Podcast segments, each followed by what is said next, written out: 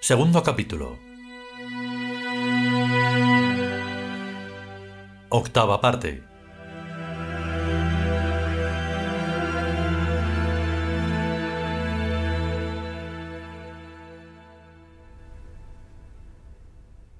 Vamos, Monsieur Ardan, siento mucho decírselo, pero el señor ministro no está todo lo satisfecho que sería de desear con su trabajo de usted. No tengo más remedio que relevarle del mando de la expedición. El hombre enrojeció violentamente, hasta las orejas, después de un momento inicial de palidez. Sus pupilas, ahora de gris sombrío, destellaron reflejos acerados. Se embaró y su espíritu se irguió como una cobra. Su mirada penetró hasta el esqueleto de la mujer sentada al otro lado de la mesa. No contestó. Se limitó a buscar ardientemente, ávidamente, un punto allá adentro en la base del cráneo. Quizás en otra ocasión. La mujer abrió una carpeta. Parecía haber dado por terminada la entrevista. El señor ministro dice... Contestó Ardán al fin como distraído. Había hallado lo que buscaba. La mujer, algo más de cuarenta años, elegante, enjollada y orgullosa, estaba en sus manos, y su vida allí, ridículamente indefensa, bajo el oropel de órganos, al alcance de su aguijón. Estoy profundamente persuadido de que el señor ministro no sabe nada de todo esto. La mujer irguió la cabeza entre ofendida y desconcertada. Aquella no era una respuesta convencional. En su rostro se formaron los rasgos de la más oficial severidad hacia el insolente subordinado.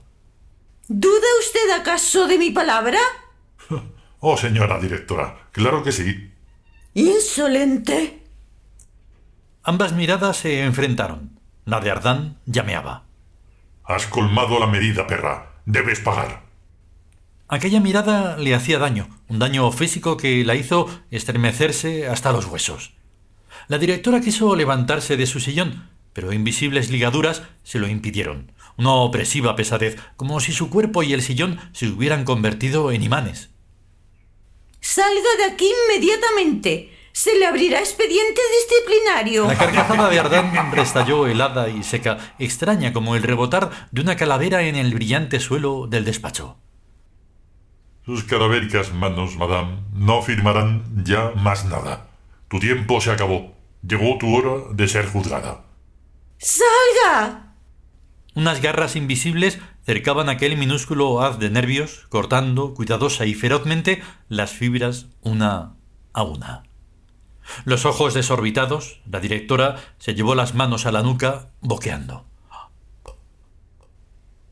La estoy matando, madame. Va a morir.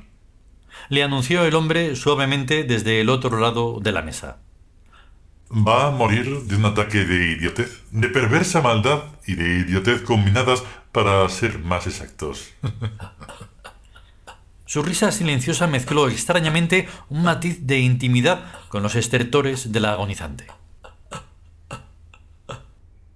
Otra fibra fue cortada. Los brazos cayeron pesadamente. En medio del rostro descompuesto, los ojos, clavados en los de Ardán, semejaban las bornas inmóviles de dos electrodos. Óyeme, esto es tu juicio.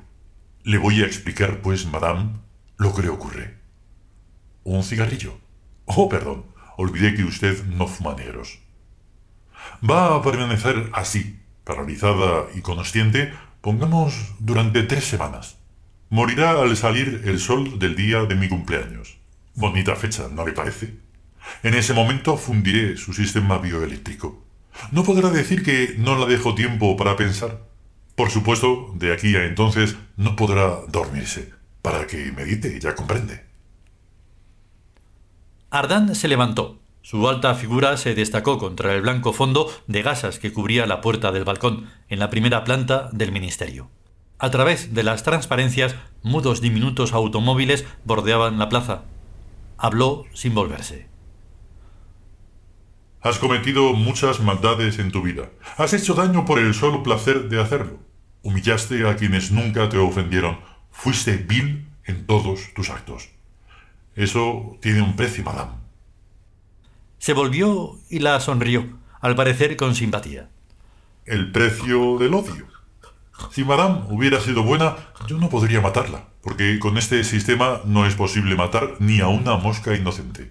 Pero el subconsciente de Madame sabe que se la odia y que hay sobrados motivos para desearle toda clase de mal.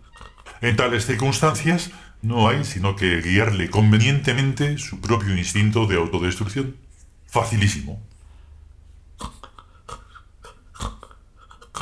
Los ronquidos de la directora ponían un escalofriante contrapunto a la persuasiva conferencia que Ardán le estaba obsequiando. El hombre la sondeó mentalmente. Le pareció encontrar una solución. Cortó. La respiración se normalizó. Así está mejor. Hombre, no hay derecho a estar molestando al prójimo hasta en la agonía. Sí, sí, de acuerdo. Un agonizante, aunque sea una fiera, debe inspirar piedad. Cuando el universo pierde una vida, todo él se estremece de algún modo.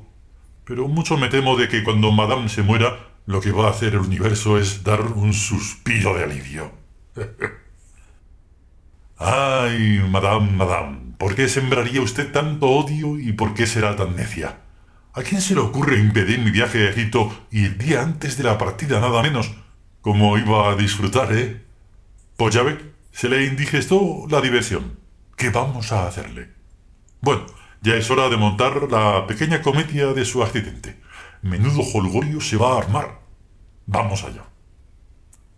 Ardán pulsó la tecla del intercomunicador. Mademoiselle Dargenson, venga inmediatamente. La secretaria entró en el despacho como una exhalación. ¿Qué ocurre? La señora acaba de indisponerse. Avise a un médico. Vamos, rápido. Sí, sí, señor. Y salió a velocidad aún mayor. Se oyó un revuelo de voces y pasos en el antedespacho. Varias caras aparecieron en la puerta. Entren, pero no toquen nada. La señora acaba de sufrir un ataque. Apoplejía, según parece. Usted, señor Poisson, avise inmediatamente al señor director general. Vamos, dése prisa. Usted, señor Fagón, avise al hospital central que envíen inmediatamente una ambulancia. Leblanc comunique a la familia, de modo más suave, lo que ocurre, a este teléfono. Escribió el número en un trozo de la hoja que arrancó de la agenda, bajo donde la malvada directora había escrito destituir a Cyrus Ardán de la dirección de la misión Egipto. Arrolló esta parte del papel y se la guardó en el bolsillo. Hable despacio y con serenidad, restándole toda importancia. Seguramente nuestra querida Madame Lebon se repondrá pronto, y no hay motivos para inquietarlos. Sí, señor. En ese momento entró en el despacho resultando el obeso señor director general. Dígame, Ardán, ¿qué, ¿qué, es lo que pasa? Algo terrible, señor. Madame Le Bon. Con su permiso, señor. Salgan, por favor, salgan todos. Este ambiente está muy cargado. Podría tal vez perjudicarla. Seguramente se le pasará enseguida. Pero por favor, salgan, salgan. Ardán fue empujando amablemente a los funcionarios del departamento hacia la puerta. Quedaron a solas sin más testigos que la paralítica. Estaba dándome instrucciones sobre la misión en Egipto, cuando de pronto se puso muy pálida y se llevó las manos a la nuca. Luego cayeron los brazos y se quedó así, totalmente rígida. Le tomé el pulso. Estaba bastante más rápido de lo normal. No sé qué pueda ser. El director general miró aprensivo a la mujer sentada. Esto parece un derrame cerebral. Mala cosa. ¿Ha llamado a un médico? Sí, señor, y he pedido una ambulancia. También he avisado a la familia. Bien hecho. Esperemos que no tarden. Deme un cigarrillo, por favor. Con placer. Fumaron en silencio durante un par de minutos, atentamente vigilados por la sedente directora, que con sus ojos enormemente abiertos en medio de la lívida palidez del rostro parecía estar contemplando una indecible sorpresa. El pecho fluctuaba rapidísimo, pero sin producir su respiración sonido alguno. A poco entraron el médico y un auxiliar, precedidos por la secretaria. El director general los recibió como a salvadores. El médico preguntó. Ardan repitió la historia. Veamos. Reconoció a la enferma someramente. Parece un feo asunto. Hay que internarla. Requiere cuidados especiales. El hospital central está avisado, doctor. Está en camino una ambulancia. Perfectamente. Aquí no hay nada que hacer. Le llamamos doctor para ganar tiempo. Señorita, haga que Tesorería extienda un cheque de mil francos, de orden del señor director general. Oh, por supuesto, sí, sí, hágalo. Luego firmaré la orden. El médico quedó encantado. Tenía que justificar la consulta. Un caso triste, pero por desgracia bastante frecuente. Con toda certeza no llegará a recuperarse. Verdaderamente lastimoso. Era una mujer tan dinámica. Sí, sí, muy dinámica, corroboró el director general. Es una pérdida inestimable para nuestro departamento. ¿Cuándo cree usted que... Si pasa de hoy, todo lo más, unas tres semanas. Pobre mujer. La apreciábamos todos tanto. Todos lo sentimos tanto como usted, Ardán. Pero, ¿qué se le va a hacer? La vida tiene estas cosas. ¿Estará consciente, doctor? Los otros dos miraron de reojo a la sentada. ¿Consciente? Oh, no, en absoluto. Sus únicas funciones vitales son las estrictamente vegetativas. No se preocupen, señores, les honra su buen corazón, pero la enferma no sufre en lo más mínimo. Pierdan cuidado. Gracias, doctor. Nos quita un gran peso de encima. Son muchos años de convivencia diaria y habíamos llegado a quererla como alguien de nuestras familias. Justamente, Ardán, justamente. Como alguien de la familia. ¿No parece que se retrasa la ambulancia? En aquel momento se oyó la sirena como en respuesta al claro deseo del director general de quitarse el asunto de encima. Unos momentos después llegaba el personal sanitario. El médico informó a su colega en términos científicos y Ardán y el director general en términos anecdóticos. Extrajeron a la directora del sillón. Estaba hecha un cuatro. No hubo manera de tenderla horizontalmente en la camilla, así que con la sábana por encima, más que un enfermo, la camilla parecía llevar la maqueta del Mont Blanc. A su paso por el antedespacho, así como por el atestado corredor, ya que todas las oficinas se asomaban la plantilla íntegra de funcionarios a contemplar el cortejo, se iban susurrando murmullos chistosos y propagando una simpática ola de sonrisas maliciosas. No parecía que tuviera la directora de programación exterior demasiados devotos entre el personal a sus órdenes y no muchos más en el resto del ministerio. A casi todos y a cada uno había otorgado alguna que otra mala pasada, así que ahora recogía el unánime homenaje alegre y dicharachero que permitían las circunstancias. Para llevar una dirección no va nada derecha. Parece una escalera. ¿Se lleva el sillón? Dicen que le van a mandar la mesa. Se va al infierno de ejecutiva, con lo retorcida que era. Ahora está llena de ángulos rectos. Es una mujer excepcional, hecha a escuadra. Nada de manos arriba. Ahora dan el alto así. Siempre tuvo los pies más altos que la cabeza. Es un claro ejemplo de deformación profesional a base de horas extraordinarias. Aunque hubiera que trabajar, el día se consideró festivo a todos los demás efectos. Acompáñeme a mi despacho, Ardán. Con gusto, señor. Entraron. El jefe pidió a su secretaria que les preparara unos whiskies.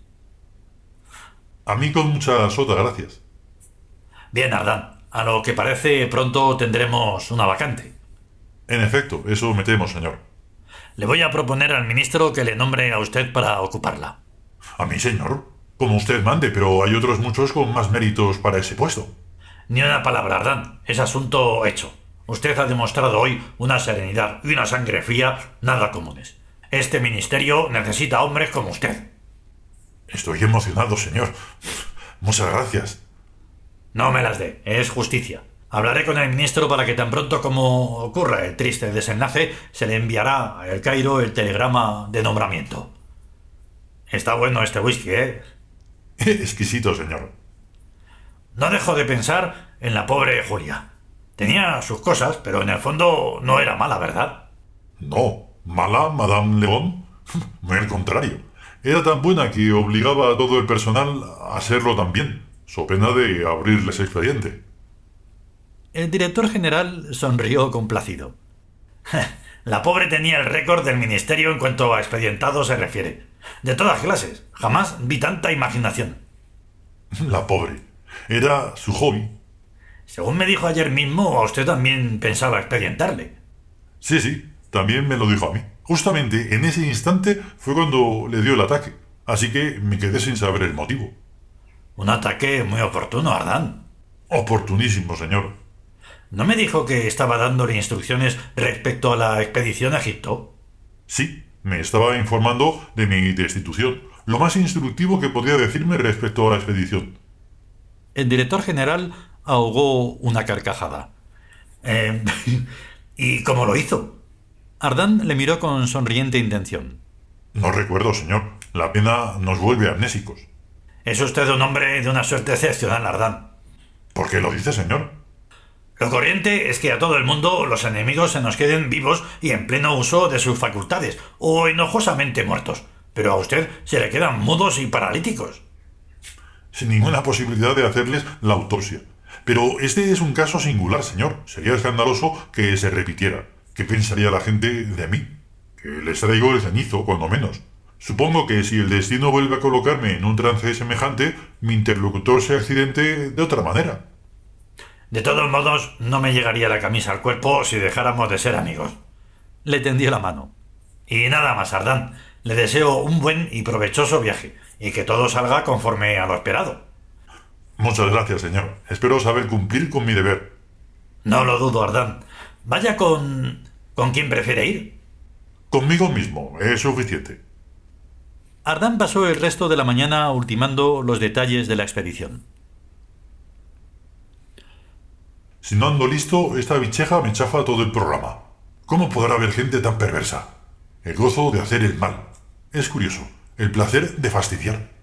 Hemos enseñado a la humanidad a vestirse y usar buenos modales, pero no hemos sabido extirparle el cerebro reptiliano, los atavismos. Julie es un crudo exponente de maldad innecesaria, de una etapa que debiera estar ya más que sobrepasada. Vivir y dejar vivir. Por el contrario, sus delicias están en producir tristeza y rencor en torno suyo. ¿Qué clase de dinámica se está moviendo aquí?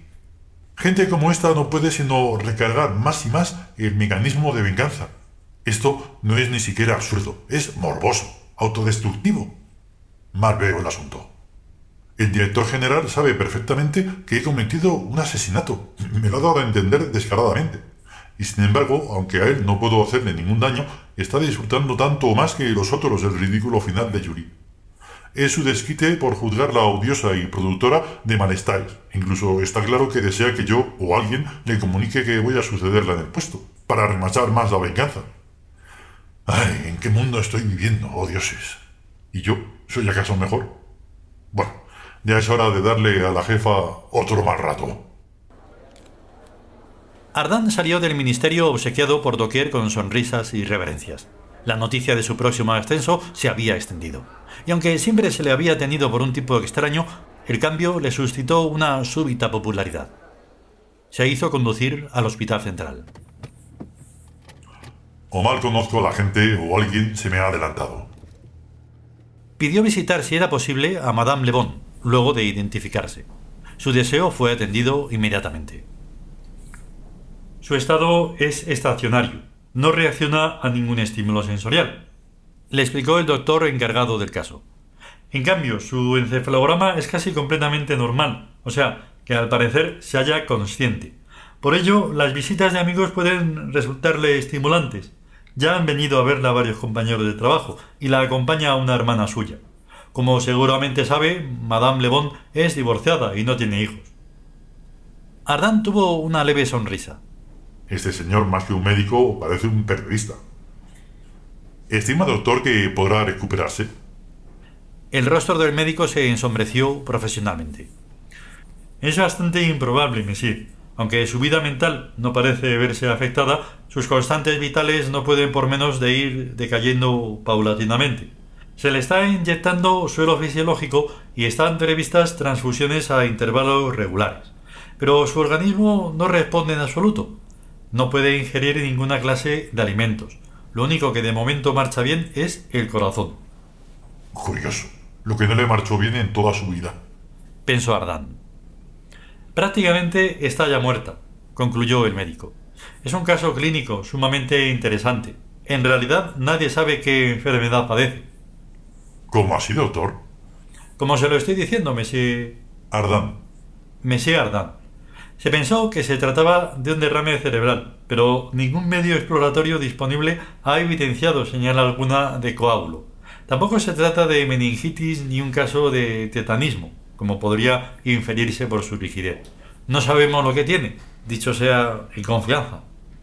Oh, por supuesto, doctor. Cuente con mi absoluta discreción. En suma, que esta señora está completamente sana a la vez que casi completamente muerta. ¿Acaso la autopsia? Probablemente revelaría lo mismo que le estoy diciendo, con la agravante de que para entonces la necrosis era general, lo que no haría sino confundir aún más el diagnóstico. Puedo asegurarle que no habrá autopsia. Se atribuirá la muerte a la enfermedad que más se le parezca y en paz. Piense, Monsieur... Ardán. Oh, sí, claro. Monsieur Ardán. Piense que un tanto por ciento bastante elevado de personas se mueren sin que se sepa de verdad por qué. Es lógico, ¿no, doctor? Tasnier. Encantado. ¿No es lógico, doctor Tarnier, que la ciencia no responda sino del estado actual de sus conocimientos? No hace tal vez un siglo la apendicitis se llamaba el cólico miserere. Efectivamente, rió el doctor. Era un cólico que no tenía otra terapéutica que rezar. En cuestión de enfermedades, no le conviene al enfermo adelantarse a su época. Así parece, Messi ¿Quiere pasar? Muchas gracias. Entraron. Madame Le Bon estaba en la cama, semisentada. No había sido posible enderezarla, con los ojos abiertísimos. Ardán se plantó a los pies de la cama. Supo que le había reconocido, porque captó en sus ojos inmóviles una intensificación del flujo de la mirada. ¿Cree usted, doctor, que puede oír? Psh, tal vez. Muy vagamente. Ya le expliqué que los estímulos sensoriales. Sí, gracias. De más sabía Ardán que Julie podría oír y ver perfectamente. Le había anulado la capacidad de respuesta, pero no la de percibir. Durante un largo momento estuvo meditando en el horror en que había sumido a aquella mujer. ¿Acaso no era excesiva aquella venganza? No, le estoy haciendo un favor. Ni siquiera le dejo la opción de enloquecer. Es preciso que sufra hasta el límite y más.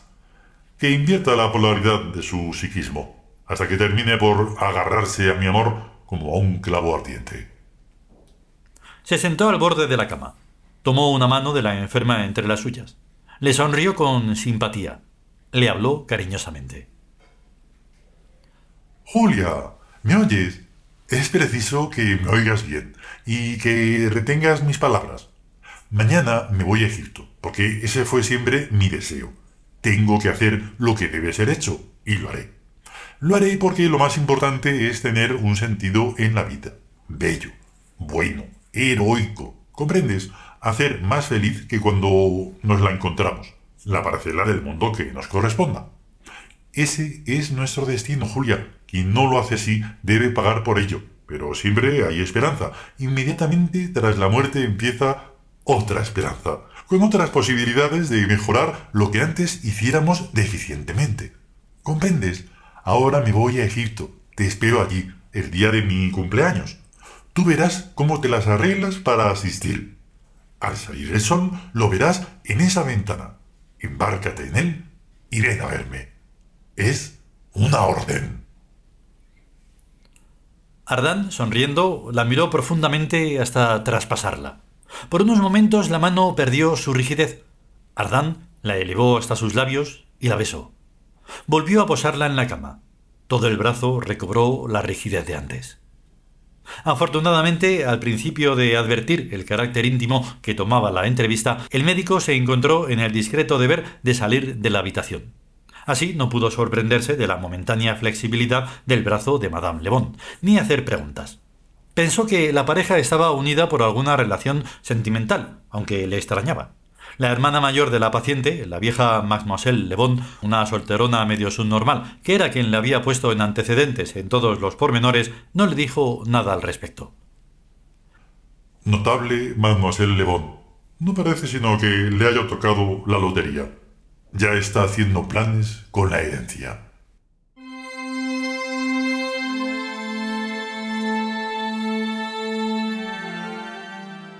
Continuará.